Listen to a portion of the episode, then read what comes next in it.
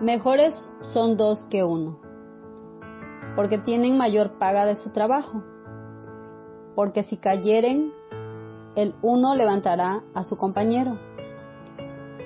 Pero hay del solo, si alguno prevaleciere contra uno, dos le resistirán. Y cordón de tres dobleces no se rompe pronto. Eclesiastés capítulo 4, versículos del 9 al 12.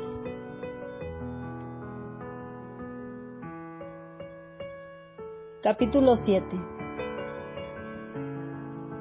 Mejores son dos. En noviembre de 1992 participé en un congreso de adoración en la ciudad de Guatemala. Daniel Arguijo, el guitarrista que me acompañaba, me habló mucho sobre un matrimonio que había conocido durante esos días y que lo había impactado. Las actividades fueron tantas que no pude conocerlo sino hasta el final del Congreso. Esa noche mientras esperábamos que la reunión comenzara, Juan Carlos Alvarado, quien dirigía el evento, nos pidió que saludáramos a algunas de las personas que se encontraban a nuestro alrededor. Al voltear me encontré con un matrimonio a mi lado y los saludé. Cuando los abracé, sentí una tremenda paz y amor. Tienes que ser pastor, le dije. ¿Cómo lo sabes? Respondió sorprendido. Es que solamente alguien que tiene un corazón de pastor puede abrazar así, repliqué sin vacilar.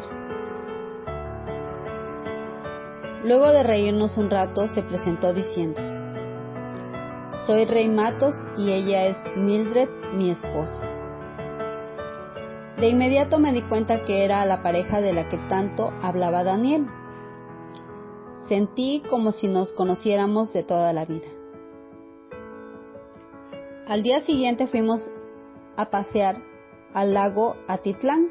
Navegamos por algunas horas y pudimos compartir un hermoso tiempo juntos. Esa tarde nació una amistad maravillosa. Ocho meses después, en julio de 1993, visité Puerto Rico por primera vez como respuesta a la invitación del primer Congreso de Alabanza que los Matos organizaban.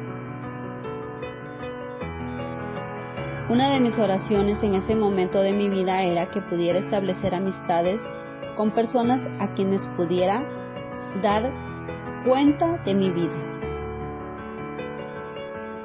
En mi segunda visita a la Casa de los Matos, en septiembre de 1993, las circunstancias por las que estaba atravesando en ese año me llevaron a entablar esa relación con Rey.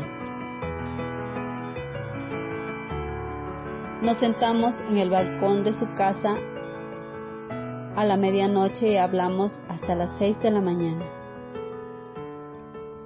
Por primera vez en mi vida abrí el corazón ante alguien y dejé ver mis luchas, errores y temores. Mientras Rey escuchaba mi historia, sentí que se iba quitando un peso de mí y que mi alma se asomaba a la luz de Dios. Cuando terminé de hablar, lo miré tímidamente como si no supiera qué reacción provocarían mis palabras. Sin embargo, encontré lo último que esperaba.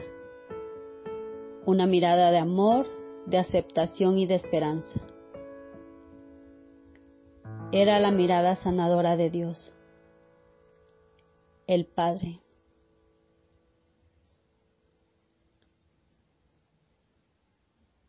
Rey compartió mis cargas, comprendió mis temores y ofreció una mano diciéndome, no estás solo, vamos a salir adelante juntos. La amistad del rey enriqueció tremendamente mi vida con la sinceridad y la confrontación de un hermano y con la sabiduría oportuna de un padre. Como parte del proceso en que Dios me había introducido, busqué establecer ese tipo de relación con mis pastores en Costa Rica. Al buscar apoyo en ellos encontré igualmente una respuesta de amor. Hoy en día, tanto Raúl Vargas como Eric Linux saben de mis luchas, mis dificultades y todo sobre mi vida. Ellos son mi apoyo de oración, de sabiduría y de consejo tanto a nivel personal como ministerial. Todo esto sucedió luego de aquella larga conversación con Rey Matos.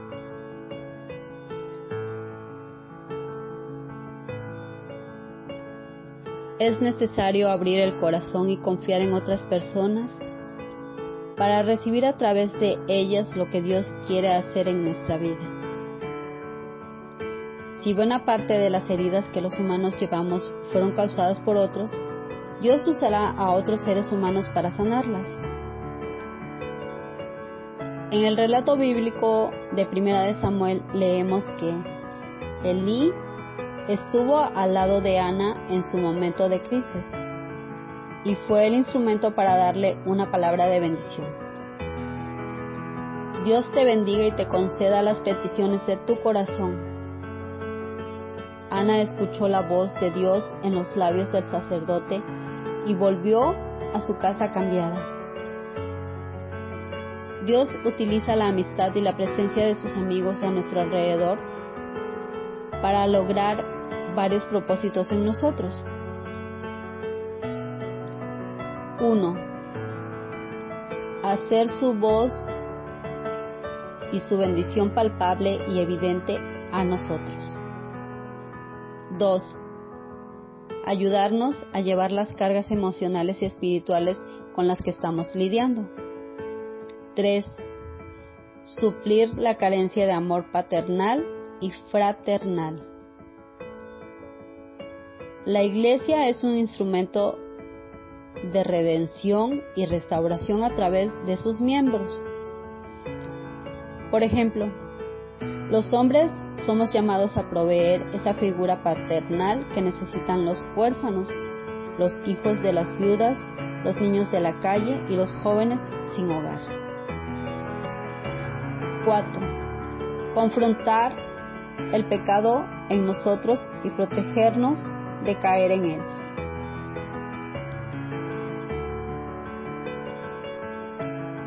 Samuel confronta el error de Saúl en Primera de Samuel, capítulo 15, versículos del 10 al 24. Pablo reprende la conducta inconsistente de su colega Pedro en Gálatas capítulo 2, de los versículos 11 al 12. Natán es uno de los mejores amigos de David y colaborador cercano. Confronta el pecado del rey y al hacerlo lo libra de la destrucción. En 2 de Samuel, capítulo 12, de los versículos 1 al 13. Fieles son las heridas del que ama. Nos dice Proverbios 27, versículo 6. 5. Darnos dirección y sabiduría a través del consejo. Pobreza y vergüenza tendrá el que menosprecia el consejo, mas el que guarda la corrección recibirá honra. Proverbios capítulo 13, versículo 18. El oído que escucha las amonestaciones de la vida entre los sabios morará. Proverbios capítulo 15, versículo 31. El ungüento y el perfume alegran el corazón y el cordial consejo del amigo al hombre. Proverbios capítulo 27, versículo 9.